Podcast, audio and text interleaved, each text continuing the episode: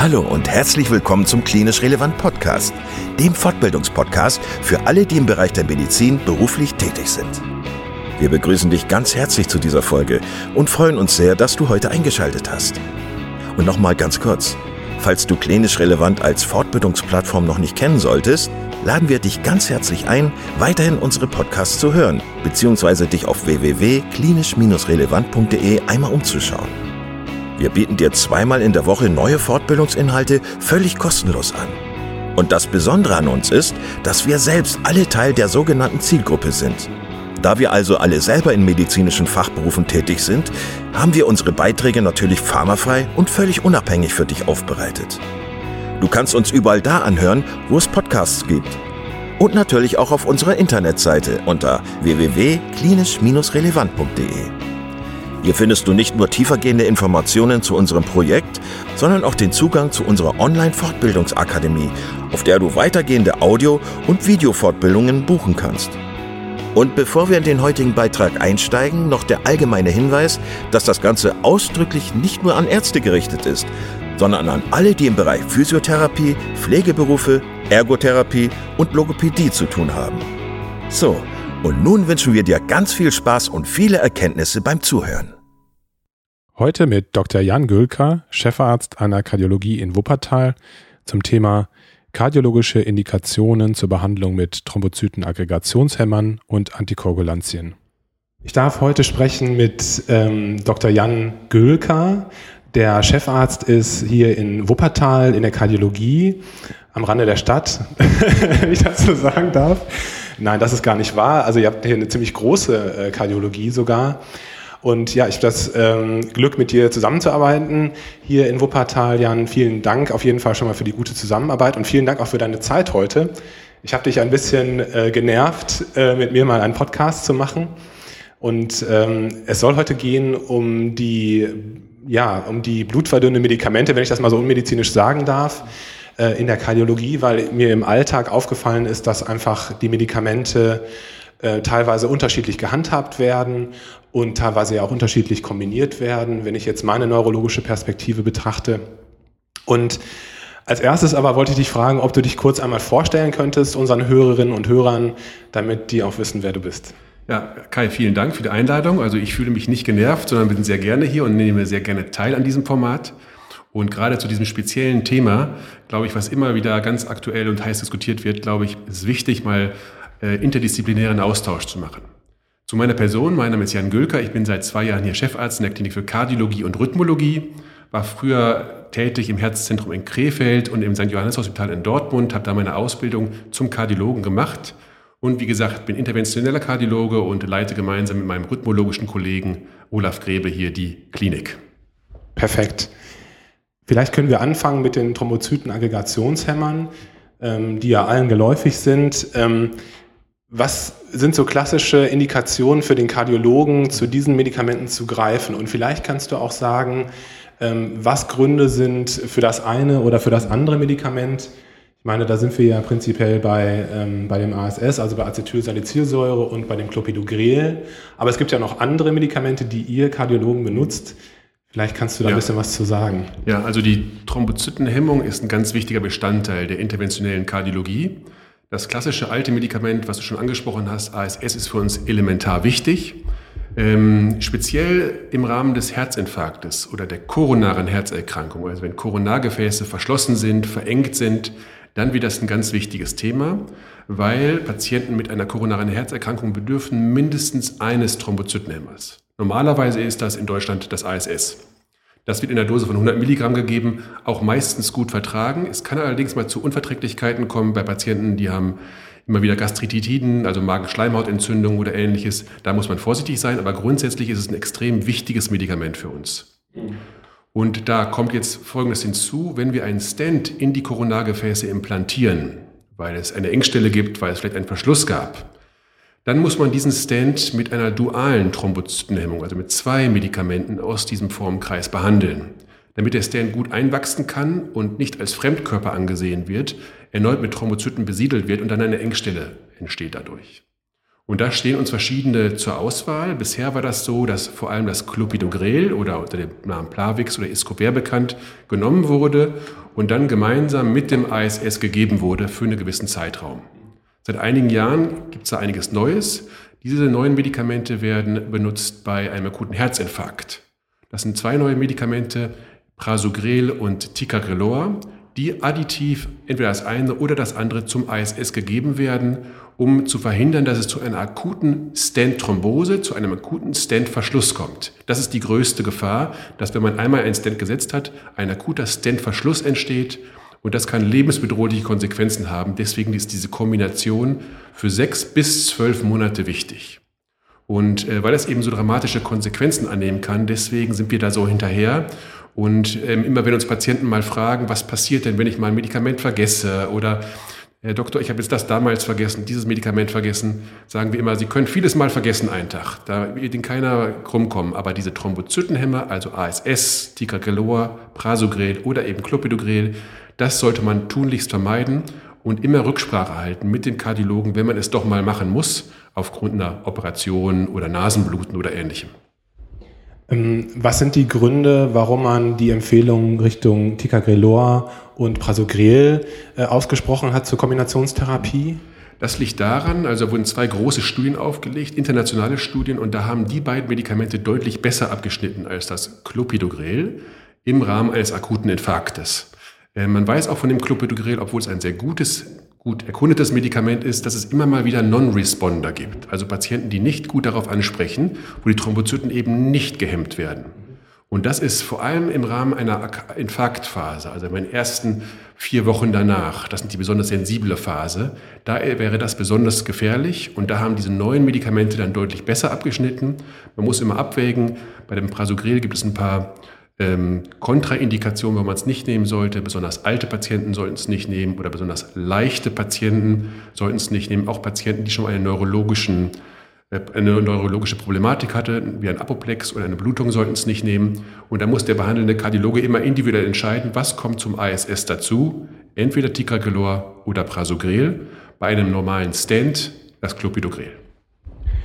Gibt es bei den Stents Unterschiede? Also es gibt ja, glaube ich, auch Stents, die sozusagen eigene Substanzen freisetzen. Ja. Ähm, gibt es dann sozusagen auch Konsequenzen für die blutverdünnende Medikation, was das betrifft? Ja, also wir sind ja mittlerweile bei der dritten Stent-Generation der medikamentenbeschichteten Stents. Die gibt es ja noch gar nicht so lange, wurden aber unter anderem von einem Wuppertaler mitentwickelt, das ist der Professor Siegwart. Und bei der dritten Stent-Generation jetzt ist es so, dass wir immer noch die Thrombozytenhemmung beide brauchen, also AS und Clopidogrel oder AS und Ticagrelor-Prasugrel.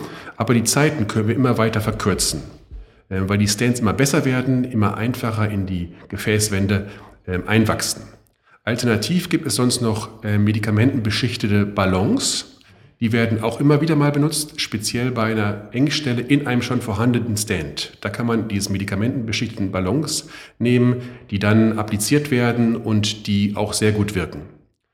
Die früher benutzten Stands, die keine medikamentenbeschichtete äh, Oberfläche haben, werden jetzt kaum noch benutzt. Das liegt daran, dass diese neuen Stands so gut geworden sind, dass die anderen aus dem Repertoire fast komplett verschwunden sind sodass wir jetzt meistens davon sprechen, medikamentenbeschichteter Ballon oder medikamentenbeschichteter Stent der dritten Generation. Das heißt, wenn wir über Thrombozytenaggregationshemmung sprechen, dann, ähm, dann bedienen wir sozusagen das Indikationsfeld KHK. Gibt es noch andere ähm, kardiologische Indikationen für Thrombozytenaggregationshemmer? Ähm, keine ganz eindeutige. Es gibt ja eine gewisse Prophylaxe, die früher oftmals empfohlen wurde, speziell mit ASS. Davon ist man ja jetzt nach neuesten Studien, die letztes Jahr oder vorletztes Jahr publiziert wurden, so ein bisschen abgerückt. Man ist nicht wirklich sicher, ob der Nutzen, nicht das Risiko, Risiko hier vor allem gastrointestinale, also Magenblutungen oder Reizungen, ähm, nicht übersteigt oder wie das vergleichbar ist. Ähm, von daher ist man so ein bisschen zurückgerudert in dieser Prophylaxe, gib jedem einfach ASS. Ähm, trotzdem ist sonst die Thrombozytenhemmung vor allem ein Thema bei der KHK, bei der koronaren Herzerkrankung. Nach einem Stent unabhängig vom Infarkt sechs Monate, zwei Thrombozytenhemmer, im Rahmen eines Infarktes zwölf Monate. Auch da gibt es jetzt schon Studien, weil wir haben immer wieder mal Patienten, die haben immer wieder Stent-Stenosen, immer wieder Probleme, kriegen neue Verengstellen und neue Engstellen, sodass es da neue Studien gibt und neue Empfehlungen gibt bei solchen Hochrisikopatienten die immer wieder da, also einen chronischen Verlauf dieser koronaren Herzerkrankung haben, mit immer wieder Ereignissen, ob man da nicht die Thrombozytenhemmung von zwei Medikamenten verlängert. Das gibt es auch. Das ist ein ausgewiesenes Patientenklientel, ist nicht für jeden geeignet, muss man immer ganz individuell abwägen, aber ist auch möglich. Wie ist es nach diesem Zeitraum von sechs bis zwölf Monaten? Würde man dann wieder switchen auf eine Monotherapie mit ASS oder? Genau, nach, nach sechs bis zwölf Monaten individuell wird man auf Mono, äh, eine Monotherapie mit ASS zurückswitchen. Manche Patienten, die eine Allergie oder Unverträglichkeit zu ASS haben, wird man mit Clopidogrel behandeln. Das kann man auch machen. Ähm, aber das ist normalerweise, wenn man mal eine koronare Herzerkrankung hat, einen Stand hatte oder auch da Engstellen hat, dann sollte man eigentlich dauerhaft ASS nehmen. Es ist ja so, dass wir alle äh, so in unserer eigenen Blase mhm. leben, mhm. kardiologisch, neurologischen Blase leben. Ähm, wie ist das so bei euren Patienten gut? Welche Komplikationen bekommt ihr so mit bei Patienten, die auf ASS oder auf eine ähm, duale ähm, Thrombozytenaggregationshemmung eingestellt sind? Mhm. Habt ihr da viel mit zu tun oder? Ähm, leider nicht so viel, weil die interdisziplinäre Arbeit dann doch nicht so ideal ist, wie man sich vielleicht vorstellt ähm, so dass wir nicht so viel, so häufig Probleme mit dieser Thrombozytenhemmung sehen, mit der dualen Thrombozytenhemmung. Ähm, es kann natürlich zu Blutungen kommen, die treten meistens dann im gastrointestinalen Trakt auf, also Magen, Darm auch manchmal. Manchmal haben Patienten auch da schon Vorschädigungen und dann kommt es leichter zu Blutungskomplikationen. Die landen dann eher bei den Kollegen der Gastroenterologie oder bei den Magen-Darm-Spezialisten. Das kriegen wir oftmals nicht so richtig mit ist sicher auch ein kleiner Bias dann für uns, weil wir halt da so kein Auge für haben, kein Gefühl für haben, wie oft tritt das wirklich auf. Das kann sicher ein Problem sein und bei jedem Patienten, der mal darunter ein Problem entwickelt, bin ich eher hellhörig und gucke, was kann man tun, worauf muss man achten, kann man es vielleicht nochmal umstellen, muss man die Thrombozytenhemmung etwas verkürzen vielleicht, äh, um da keine, nicht in so eine Gefahr zu laufen, einer dauerhaften Blut Blutungsproblematik. Was wir sehen in diesem Zusammenhang ist vor allem Patienten, die ein Medikament abgesetzt haben also die entweder ASS oder den zweiten Thrombozytenhemmer abgesetzt haben, die kommen dann entweder, wenn es kurz nach dem Stent, nach der Stent-Implantation ist, kommen die mit einem akuten Stentverschluss, eine ganz dramatische Situation, die ich schon angedeutet hatte, wo es zum akuten Infarkt kommt und dann mit allen Konsequenzen, die dabei auftreten können.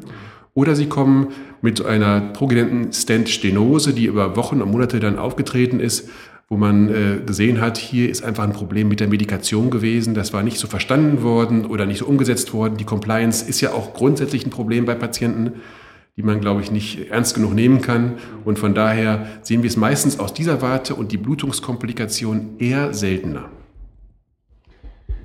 Wenn wir jetzt einmal rübergehen können zu den Antikoagulantien, ähm, da hat sich ja viel getan mhm. in, in den letzten Jahren. Ähm, von der ja, Monotherapie mit Marcomar mhm. oder Warfarin mhm. gibt es ja jetzt mehrere Medikamente, die man aussuchen kann, ob es jetzt die Faktor 10a-Hämmer sind äh, und so weiter und so weiter. Vielleicht, ähm, wenn wir jetzt von der KHK weggehen, mhm. ähm, kannst du noch mal sagen, welche Gründe es für dich gibt, diese Medikamente einzusetzen, diese Antikoagulantien einzusetzen und was vielleicht auch deine persönlich gefärbte mhm. Präferenz da ist? Also das war schon ein großer Umsturz oder große Revolution im Bereich der Antikoagulation, im Bereich der Blutverdünnung. Über Jahrzehnte lang gab es in Anführungsstrichen nur das Marcomar, das war Farin. Und dann sind drei, vier neue Player auf den Markt gekommen, sehr pharma gepusht und haben das ganze Feld doch sehr gedreht, muss man sagen. Große Studien sind gelaufen. Prinzipiell ist es so, dass äh, dieses Thema uns tagtäglich begleitet, weil einer der führenden Indikationen für eine Antikoagulation ist äh, Vorhofflimmern. Und Vorhofflimmern sehen wir jeden Tag ganz häufig, ist die häufigste Herzrhythmusstörung. Sage ich immer meinen Patienten, kann normalerweise nicht so viel passieren, außer sie haben keine blutverdünnende Therapie. Dann kann es zum Schlaganfall kommen. Und ich glaube, das weißt du besser als ich, aber jeder dritte Schlaganfall kommt durch Patienten, die eben nicht wissen, dass sie Vorhofflimmern haben. Und dann, ein, dann bildet sich ein Gerinnsel im Herzen, meistens im Herzvorhofohr. Und das macht sich auf den Weg Richtung Gehirn und macht dann eben Schlaganfall schwerer oder milderer, milderer Form. Also Vorhofflimmern ist ein ganz großes Thema, aber es gibt auch Patienten, die hatten schon eine Lungenembolie gehabt, die hatten eine Thrombose oder haben künstliche Herzklappen. Und dann muss man auch immer an eine blutverdünnende Therapie denken. Bisher war das ganz in der Hand, wie gesagt, von Makuma. Das lief über Jahrzehnte gut. Man kann noch sich erinnern an diese gelben oder orangefarbenen Makuma-Ausweise. Die wurden immer sorgsam ausgefüllt. Jetzt gibt es diese neuen Medikamentengruppen, Die sind bisher meistens zugelassen für, also vor allem fürs Vorhofflimmern, da werden sie ganz breit eingesetzt. Die ESC, die Europäische Gesellschaft für Kardiologie, ist da auch als, als äh, ganz groß in ihrer Empfehlung, das großzügig und primär einzusetzen bei, beim Vorhofflimmern. Es gibt auch schon manche andere Indikationen für Thrombosen, für periphere Thrombosen, auch bei äh, Patienten mit einer Krebserkrankung. Prinzipiell kommen die immer mehr durch und setzen sich durch. Ähm, es glaub, gibt, glaube ich, nicht nur Vorteile bei dieser neuen Medikamente, Medikamentengruppe. Der größte Vorteil meines Erachtens ist, dass es nicht mehr zu einer ständigen Messung des INR oder Gerinnungswertes, des Quickwertes kommen muss. Das ist schon eine Revolution für viele Patienten, dass sie nicht mehr alle zwei Wochen zum Arzt äh, rennen müssen und dann eine, eine Kontrolle durchführen lassen müssen. Es gibt auch andere Stimmen, die sagen, nein, das war ganz gut, so hatten wir sie besser unter Kontrolle. Wir haben sie alle zwei Wochen gesehen und konnten besser einschätzen, wie sieht es denn aus. Also es gibt ein Für und Wider. Ich kenne auch viele, oder aus meiner eigenen Erfahrung weiß ich, dass viele auch nicht gut eingestellt waren. Die waren immer unter- oder überdosiert und es gab da oft ein ewiges Hin und Her. Auch da gab es Blutungskomplikationen, sodass ich da schon sehr froh bin, dass wir diese neuen Medikamente, Medikamentengruppen haben. Aber sehe sie nicht so komplett unkritisch, wie es natürlich in manchen anderen Bereichen gesehen wird. Ähm, du hattest jetzt die verschiedenen Indikationen schon angesprochen, Vorhofflimmern, äh, Patienten mit äh, Thrombosen, aber auch Patienten mit Herzklappen. Ähm, sind die neuen, äh, also die NOACs, so nenne ich sie jetzt einfach mal, sind die für alle diese Bereiche zugelassen oder ähm, gibt es da auch Einschränkungen? Für, für, Herzklappen bisher noch nicht. Da haben die ersten Studien auch keine, keine vielversprechenden Ergebnisse hinterlassen. Ähm, das kann sich aber in der Zukunft noch ändern.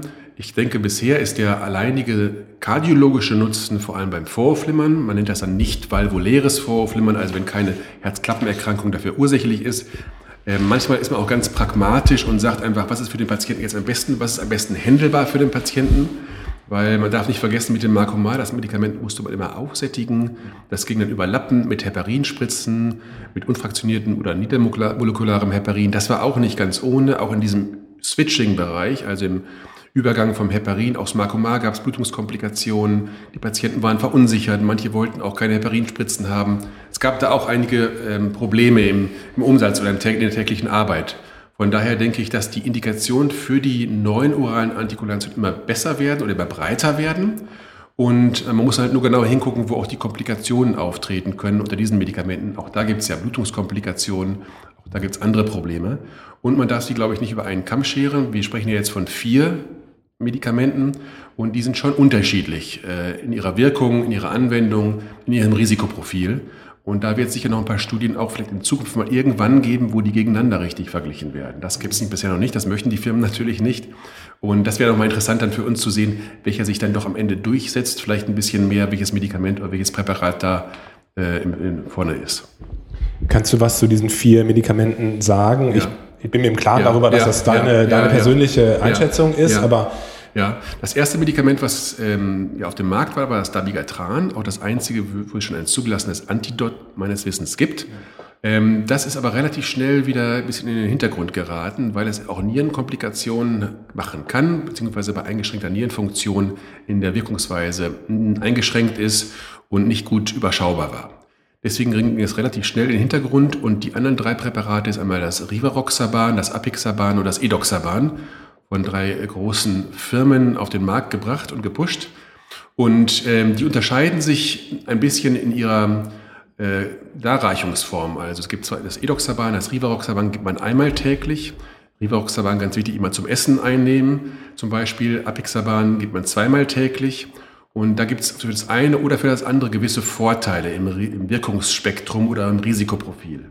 Allerdings finde ich all die Daten, die man da hat, auch ein, das sind, sind sehr kleine Zahlen, wie sie dann unterscheidet und immer Zahlen, auch die von den Firmen halt äh, mit unterstützt werden im großen Sinne. Was ich gesehen habe, ist, dass Apixaban, was zweimal gegeben wird, doch anscheinend weniger gastrointestinale Blutungskomplikationen macht und deswegen schon von vielen bevorzugt wird. Bei Rivaroxaban und Edoxaban die Einmalgabe aber auch nicht zu unterschätzen ist, weil man so halt wieder zum Thema Compliance zurückkommt, Patienten besser an die Hand nehmen kann. Ne? Und ähm, gleichzeitig ist es immer wichtig, bei diesen Medikamenten daran zu denken, Kontraindikationen oder Wechselwirkungen mit anderen Medikamenten. Psychopharmaka spielen da eine Rolle, Antibiotika spielen da eine Rolle, Antiarrhythmika spielen da eine Rolle. Das ist, glaube ich, bei vielen nicht ganz auf dem Schirm, muss man immer im Hinterkopf haben. Und ähm, man muss im Hinterkopf haben, ob der Patient das auch wirklich regelmäßig einnimmt, weil die Wirkung nimmt halt schnell ab. Ein Tag nach Einnahme der letzten Tablette ist meistens die Wirkung schon weg. Und wenn es halt mal nicht richtig eingenommen wird, auch weil die Compliance nicht da ist, weil vielleicht auch ein Problem, äh, ein demenzielles Problem oder ähnliches vorliegt, ist das ein Problem. Und das darf man sicher nicht unterschätzen äh, und äh, sollte man immer im Hinterkopf haben.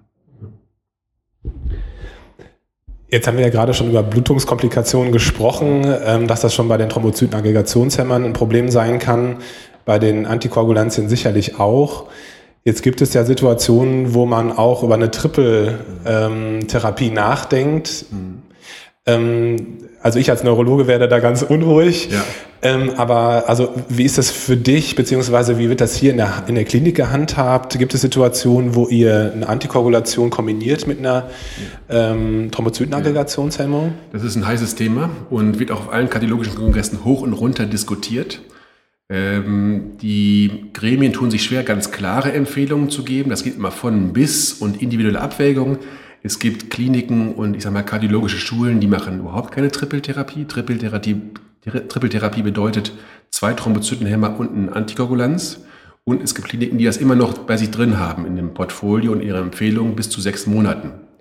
In meiner Erfahrung nach bei dem älter werdenden Patientenspektrum, was wir haben, was ähm, immer noch von uns behandelt wird, interventionell behandelt wird, auf verschiedensten Ebenen, bin ich oder sind wir in Wuppertal eher zurückhaltend mit Trippeltherapien. Es gibt mal Patienten, da ist vielleicht notwendig, so eine Trippeltherapie, also drei Medikamente für einen ganz gewissen Zeitraum, einen Spielraum von maximal vier Wochen zu geben. Oder mal für eine Woche, wo man weiß, man gibt eine Woche ASS zu Clopidogrel und dem Antikoagulanz dazu und dann nimmt man es raus. Das sind mal so Variationen, die entstehen können bei Patienten, die ein großes Risiko haben für eine Stent-Stenose oder ein großes Risiko für immer wieder Engstellen an den Stents. Das kann man abwägen, das finde ich ist auch gerechtfertigt. Oder wir haben Patienten, wo Stents gesetzt wurden an ganz prominenter Stelle, wo wir wissen, wenn da was passiert an diesem Stent, dann ist wahrscheinlich, äh, haben wir ein großes, großes Problem mit lebensbedrohlichen Komplikationen. Und dann sind mal Situationen, wo wir es abwägen und sagen, hier vielleicht vier Wochen machen wir mal so eine Trippeltherapie. Oder eben fünf Tage. Aber sonst sind wir davon, von diesem Therapieschema schon fast komplett weg, weil uns das zu risikoreich ist. Ähm, Patienten müssen auch nochmal hinfallen oder stürzen und ob sie da auf den Kopf fallen oder auf die Hüfte, dann blutet das massiv ein und kann dann einfach ganz turbulente und infauste äh, Verläufe nehmen, sodass wir da wirklich äh, mittlerweile sehr zurückhaltend sind. Und ich glaube, mein Eindruck ist auch, dass die meisten Kardiologen da so ein bisschen eher dazu tendieren, duale Therapie, Antikoagulanz, ein Thrombozytenhemmer und nur in ausgewählten Fällen mal einen dritten, einen zweiten Thrombozytenhemmer dazu zu nehmen. Mhm die Kolleginnen und Kollegen, die hier zuhören, ähm, das Spektrum ist ja ziemlich groß. Es gibt viele junge Kollegen, die auch zuhören. Und deswegen wollte ich dich nochmal fragen, also so vielleicht als, als Anfänger, ähm, welche Hilfestellungen gibt es? Also zum Beispiel gibt es ja äh, diesen Hasblat-Score mhm. oder den Schatz-Was-Score. Ich weiß nicht, ob ich das jetzt richtig mhm. ausgesprochen habe. Ähm, hältst du das für wichtige ähm, Tools, also Entscheidungshilfen? Glaube, ja, ich glaube schon, dass jeder Kardiologe soll, das sollte wie ihm ins Blut übergehen. Ja, also Chet-West-Score, Hess-Blatt-Score, das sind halt Scores, die berechnen die Wahrscheinlichkeit. Erstmal, also Chet-West-Score gibt an, wie hoch die Wahrscheinlichkeit, das Risiko für einen Schlaganfall ist. Also alle Patienten, die Flimmern haben, da kann man diesen Chet-West-Score, wo unter anderem Bluthochdruck, Diabetes hineingehen, berechnen und der gibt an, wie hoch das Risiko ist, einen Schlaganfall zu entwickeln. Und dann gibt es ab einer gewissen Punktzahl die Empfehlung, hier müssen wir eine orale Antikoagulation mit NOAC oder auch mit Makuma durchführen. Herr Split-Score gibt etwas das, das Risiko an, einer schweren Blutung zu leiden, hat auch ähnliche Parameter, ein bisschen abgeschwächt.